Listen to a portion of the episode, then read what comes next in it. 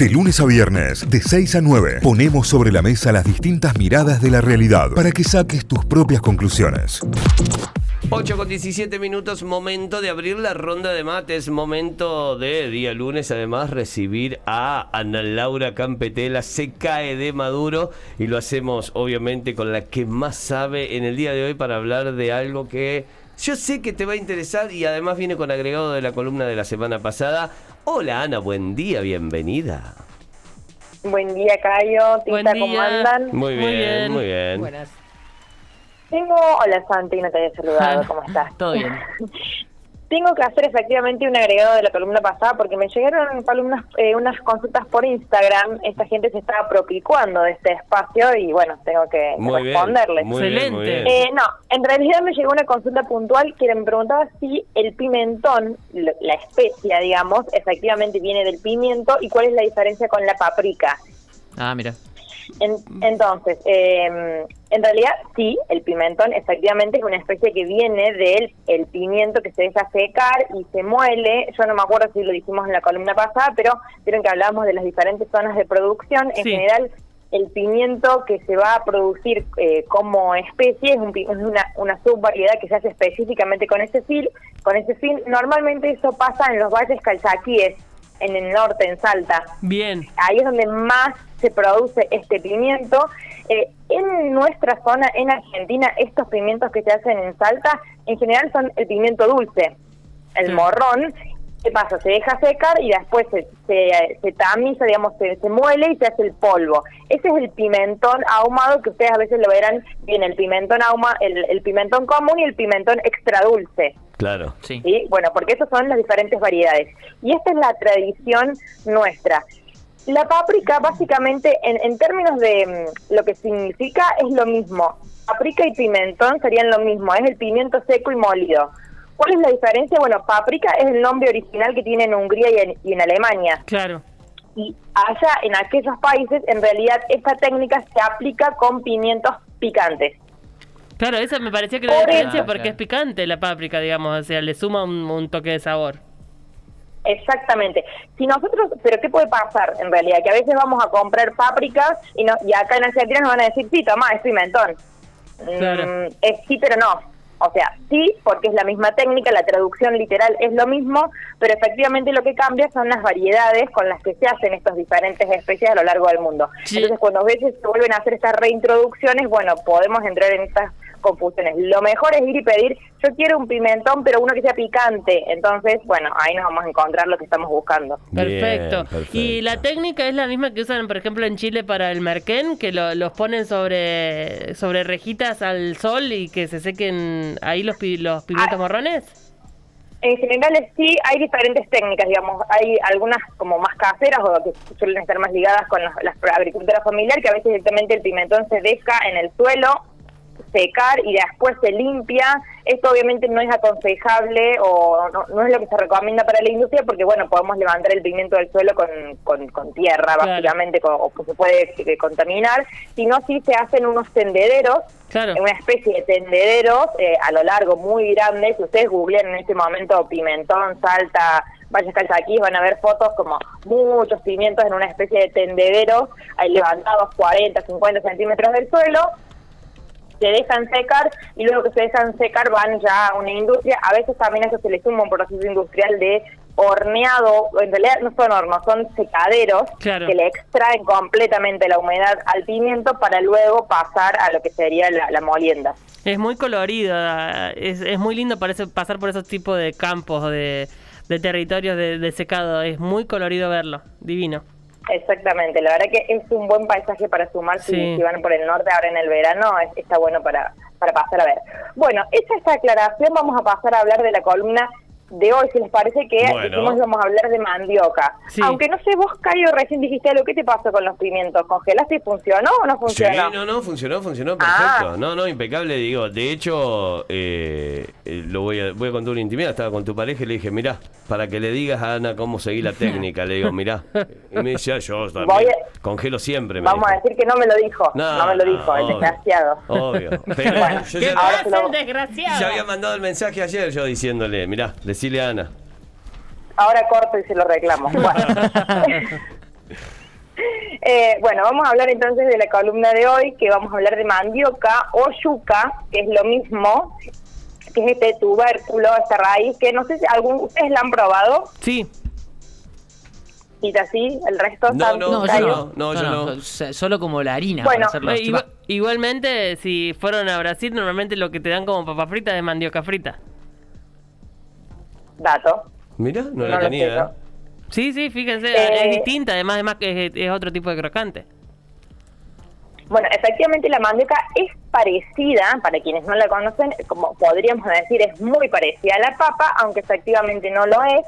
Suele ser más fibrosa, tiene mucha más cantidad de almidón que la papa y además eh, la mandioca que se consume para fresco, que es la que nos llega para el consumo en fresco, es más dulce. ¿sí? Bien. Efectivamente. Más allá de que hay diferentes variedades, tenemos las blancas y las amarillas, por ejemplo, o las podemos distinguir por el color de la cáscara, que algunas son se le dicen típicamente negras y blancas en este mundo binario en el que vivimos, pero básicamente es marrón clarito y marrón oscuro, Claro. Eh, el, el color de la cáscara. Pero bueno, en general las mandiocas que nos llegan para el consumo en fresco son las, ma- las variedades dulces, mientras que las variedades más agrias son las mandiocas que se utilizan para industria, que en general van a harina de mandioca o a tapioca. La tapioca básicamente es la fécula. Ah, Ah, Sí, mira. esa la compré De cuando, la cuando fui de vacaciones. No la tenía esa, che. Exacto, no es, o sea, es lo mismo, pero no. La tapioca es lo que resulta del procesa, del procesado, entonces es la fécula específicamente. Claro. En Bueno, Brasil hacen como unos panqueques Unos de panqueques, tapioca. claro. sí. A mí no me gustan, pero hay gente que se vuelve secos, loco. son ricos, sí. Se vuelve loca con, el, con la tapioca hecha para la mañana, para el desayuno normalmente. Tal cual. Bueno, lo que pasa con la tapioca, eh, o que en este caso es, es la fécula de la harina de mandioca, es lo mismo que puede pasar con eh, la, la maicena, que Claro. es la fécula de la harina de maíz, y la harina efectivamente. Vieron que la, la maicena, si ustedes hacen alguna preparación con, con solamente fécula, con es como sosa, como que no tiene sabor. sí. Bueno, con la tapioca pasa lo mismo, efectivamente, porque son el, el mismo proceso. Eh, lo que tiene la tapioca, y, y- y igualmente la harina de mandioca, es que no tienen gluten, porque la mandioca no tiene gluten. Ah. Y entonces son harinas que se recomiendan para, por ejemplo, las personas que, no- que tienen intolerancia Claro, al gluten. claro. O sea que se le puede considerar sin tac. Exactamente. Entonces, bueno, obviamente está cobrando como mucho, eh, bueno, de viene, viene aumentando su consumo en general, tanto de la mandioca en fresco como de las harinas y derivados, por esa diferencia. Pero hay que tener en cuenta que a la hora de la, de la cocina vamos a tener diferentes resultados, sobre todo de textura y de sabor, si usamos harina de mandioca que si usamos tapioca, porque efectivamente no son lo mismo. Claro. ¿sí? Eh, En términos culinarios, piensen la diferencia entre la maicena y la harina de cualquier tipo. Dicho esto, bueno, la, la mandioca o yuca, que sí, ahí sí estamos hablando de lo mismo, es una, una raíz, un tubérculo que crece de una especie de arbusto que se va haciendo muy alto. De hecho, los árboles, en, en- una vez entrada la producción, llegan a tener bastante altura, pueden tener hasta un metro sesenta, un metro setenta de altura. Se ve como un bosquecito la producción de mandioca, que es una producción muy trabajosa que puede ser anual o incluso vía anual, depende del fin que va a tener la mandioca. Esto es, es- quiere decir que las, los productores siembran la mandioca, que a su vez ya es particular la siembra porque se hace del mismo tallo, del mismo palito desde el que crece, se cortan una vez hecha la cosecha y se vuelven a resembrar. Ah, Sí. mira vos. Porque Eh, si no habría mucho, sí. mucho de descarte, porque el, el arbolito queda descartado, digamos, si no.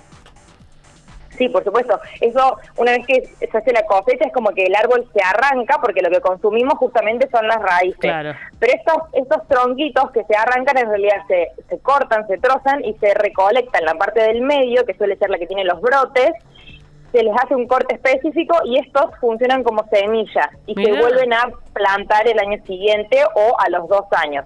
Pero como estamos hablando, a diferencia, por ejemplo, de lo que venimos, no sé, en el caso del pimiento o el tomate, estamos hablando de producciones muy largas, ¿sí? Anuales o bianuales.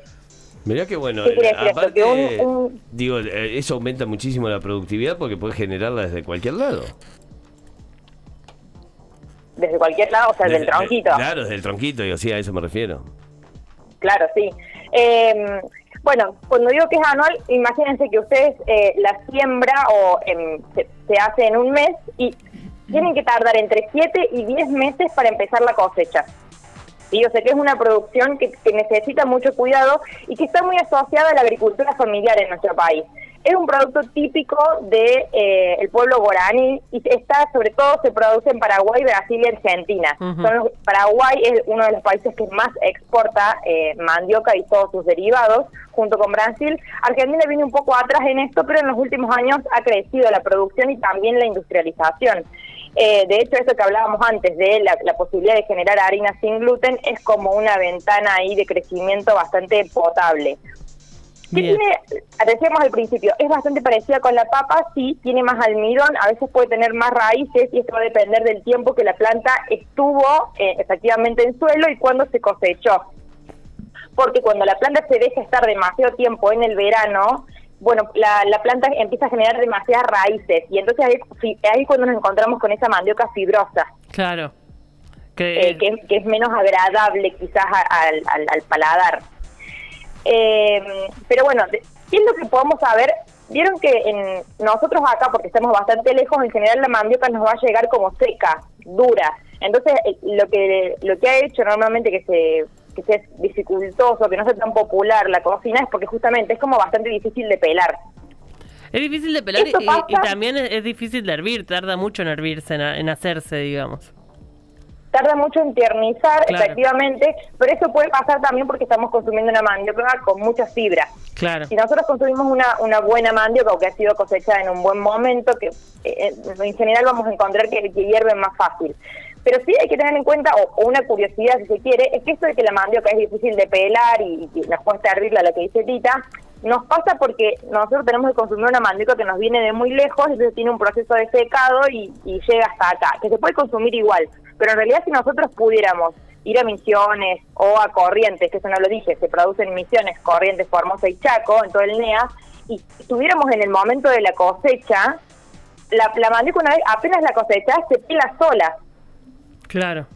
sola, sale como, eh, digamos, vos la apretás y es como que sale así blandita y ahí, por eso allá se usa tanto para tantos usos en la cocina, porque la usan recién cosechada, cuando es como una papa recién hervida, Mirá. literal. Claro.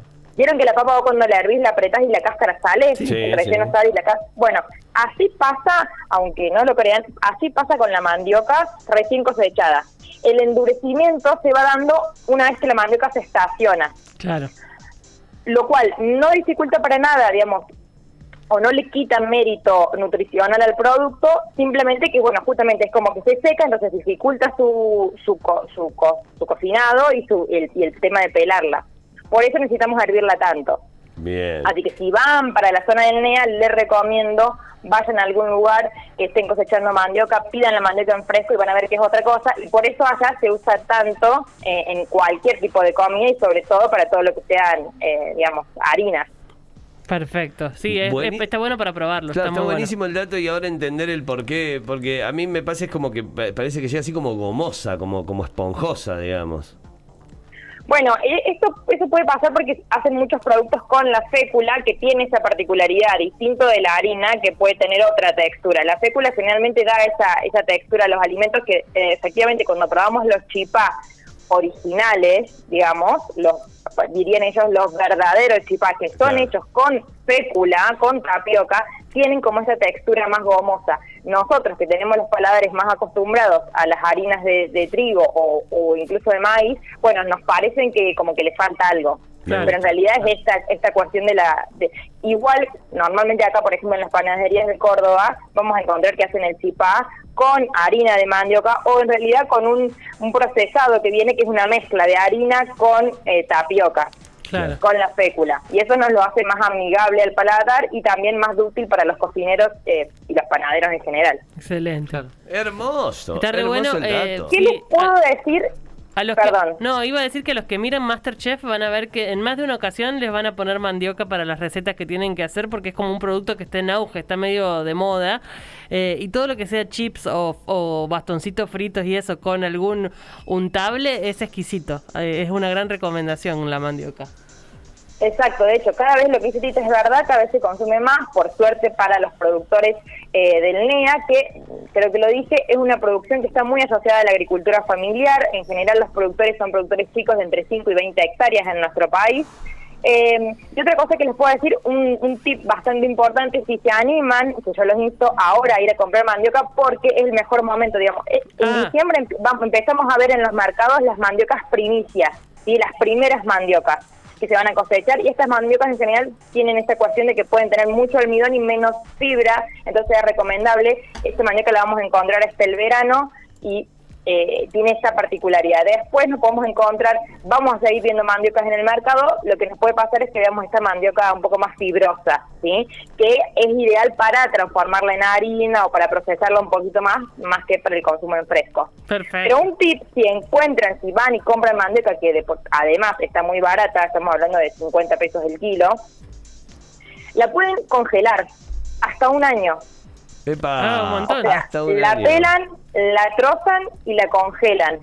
Y se la rebanca, a diferencia de la papa, que no, si ustedes congelan papa cruda y, o cocida, cuando la vayan a descongelar no sirve.